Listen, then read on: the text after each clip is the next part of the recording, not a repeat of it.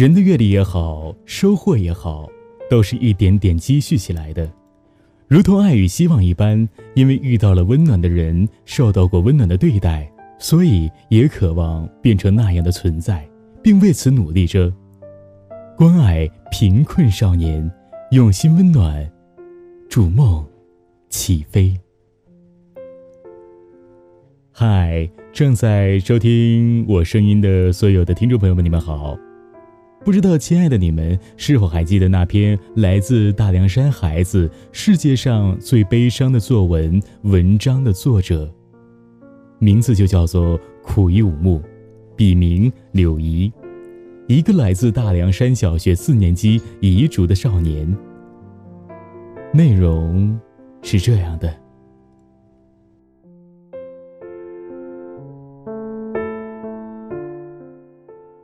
爸爸四年前死了，爸爸生前最疼我的，妈妈就天天想爸爸给我做好吃的。可能妈妈也想他了吧？妈妈病了，去镇上，去西昌，钱没了，病也没好。那天妈妈倒了，看着妈妈很难受，我哭了。我问妈妈说。妈妈，你一定会好起来的，我支持你。把我做的饭吃了吧，睡一觉就好了。第二天早上，妈妈起不来，样子很难看。我赶紧叫打工刚回来的叔叔把妈妈送到镇上。第三天早上，我去医院看妈妈，她还没有醒。我轻轻地给她洗手。他醒了，妈妈拉着我的手和我说：“妈妈想回家。”我问：“为什么？”妈妈说：“这里不舒服，还是家舒服。”我把妈妈接回家，生了一会儿气，我就去给妈妈做饭。饭刚好，去去叫妈妈，妈妈已经死了。课本上说，有个地方有个。日月潭，那就是女儿想念母亲留下的泪水。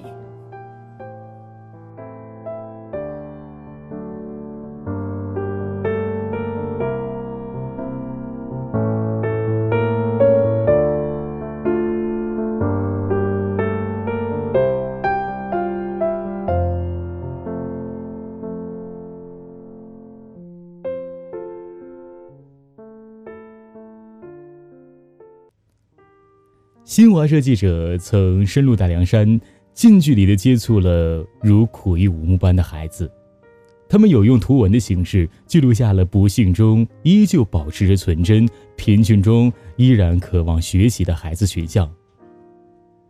大凉山上的慈善联盟再一次的走进了大凉山的普雄县尔赛河，和他们同行的是浙江城市里的七组家庭，带着各自的孩子。一起走进了山区，体验农村生活，与山区里的孩子同吃、同住、同劳动。这里的人民都是彝族家庭，多数都不懂汉语，只有少数上过学的年轻人和孩子们会说一些汉语。为了让浙江来体验生活的家庭能够更好地融入这些家属，帮我们对接家庭的西昌铁路公安民警。朱东警官和布海小学的王校长特意安排会说汉语的家庭，这些家庭基本都是孩子们可以与我们沟通。在王校长的安排下，城市里的家庭顺利地入住了当地的家庭。在这个地方，每个家庭都有三四个孩子，所以随处都可以看见这样的场景。一个十几岁的少年背着另一个小孩，或者是四五个孩子，在地里帮家里人干着农活。试想，一个城里十几岁的孩子还在爸妈宠爱的怀抱的时候，他们却要背着比自己小的弟弟妹妹去干活。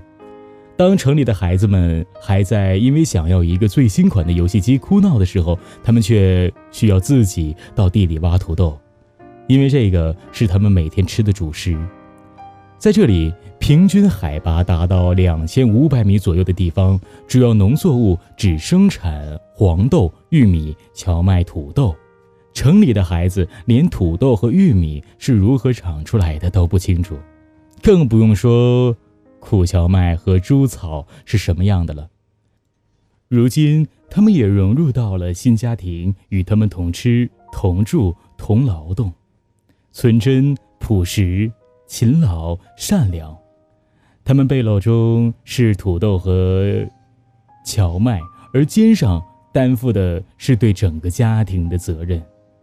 孩子们天真可爱的笑容下，是对大千世界的渴望和憧憬，而我们体验家庭给他们的孩子带来了良好的卫生习惯和敢于走出去的勇气。希望通过这些活动，能让更多的人来关爱贫困地区的孩子们，让我们不仅仅物质上让贫困山区的孩子们脱离贫困，更重要的是让山区的孩子和我们城里的孩子一起，精神上。真正的脱离贫困，爱其实很简单，哪怕是一次公益活动号召文章的转发，哪怕是走在街边给贫穷的乞讨的孩子买一杯可乐、一份吃的，都是暖暖的爱。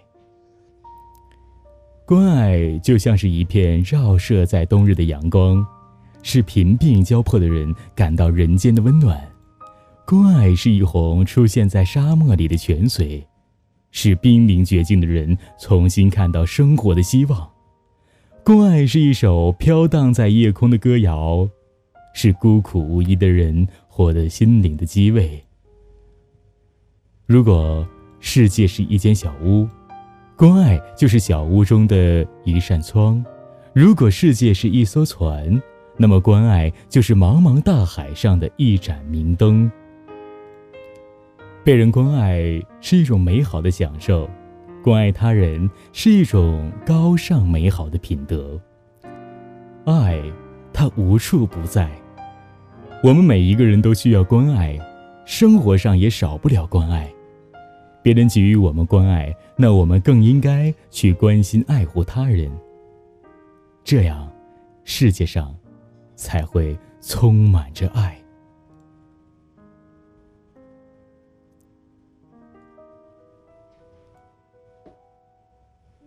本期节目到这里也即将要和大家说一声结束了，但爱却不会结束。